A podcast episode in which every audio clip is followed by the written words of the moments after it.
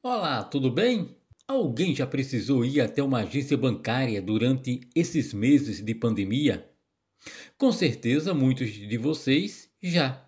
Mesmo com decretos por cima de decretos, recomendações todos os dias para se evitar aglomerações, o que se encontra em qualquer agência bancária no Brasil, sim, aqui no sertão também, são aglomerações praticamente um no pescoço do outro, e o desrespeito aos clientes, acuados e obrigados a enfrentarem filas quilométricas durante mais de três horas para serem atendidos. Em resposta às críticas, os bancários eles têm dito que a maioria das agências são pequenas e não comportam todo mundo de uma só vez. Isso é certo. Eles também falam que a quantidade de funcionários é mínima, principalmente no Banco do Brasil e Caixa Econômica Federal. Também isso é certo. Mas vocês se lembram como era antes da pandemia? É sim, tinham filas, mas o atendimento era mais rápido. Hoje, literalmente, quem é cliente de uma agência, da Caixa, do Banco do Brasil e até mesmo do Bradesco é submetido a uma humilhação pública.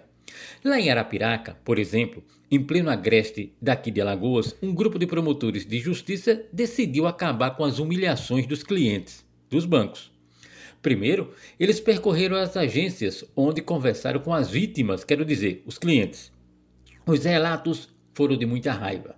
Idosos, doentes, mulheres grávidas com os filhos nos braços relataram que, se chovesse ou fizesse sol, tinham que chegar nas agências ainda pela madrugada para só conseguir atendimento lá por volta das 11 da manhã ou mais.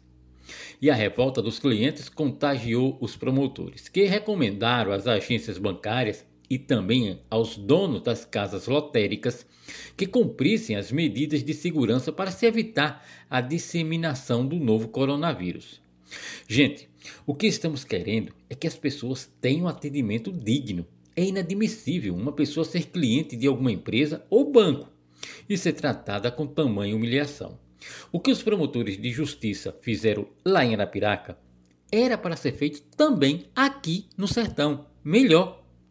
Era para os promotores se disfarçarem de pessoas do povo e enfrentarem as filas para saberem como é doloroso e humilhante o que nós, pobres mortais, clientes dos banqueiros mais ricos do planeta, somos obrigados a passar.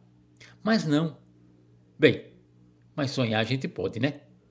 Eu sou Antônio Melo e todas as sextas-feiras estou aqui no Correio Notícia, conversando com você e ao meio-dia na Rádio Correio FM, apresentando o Correio Político. Conto com vocês.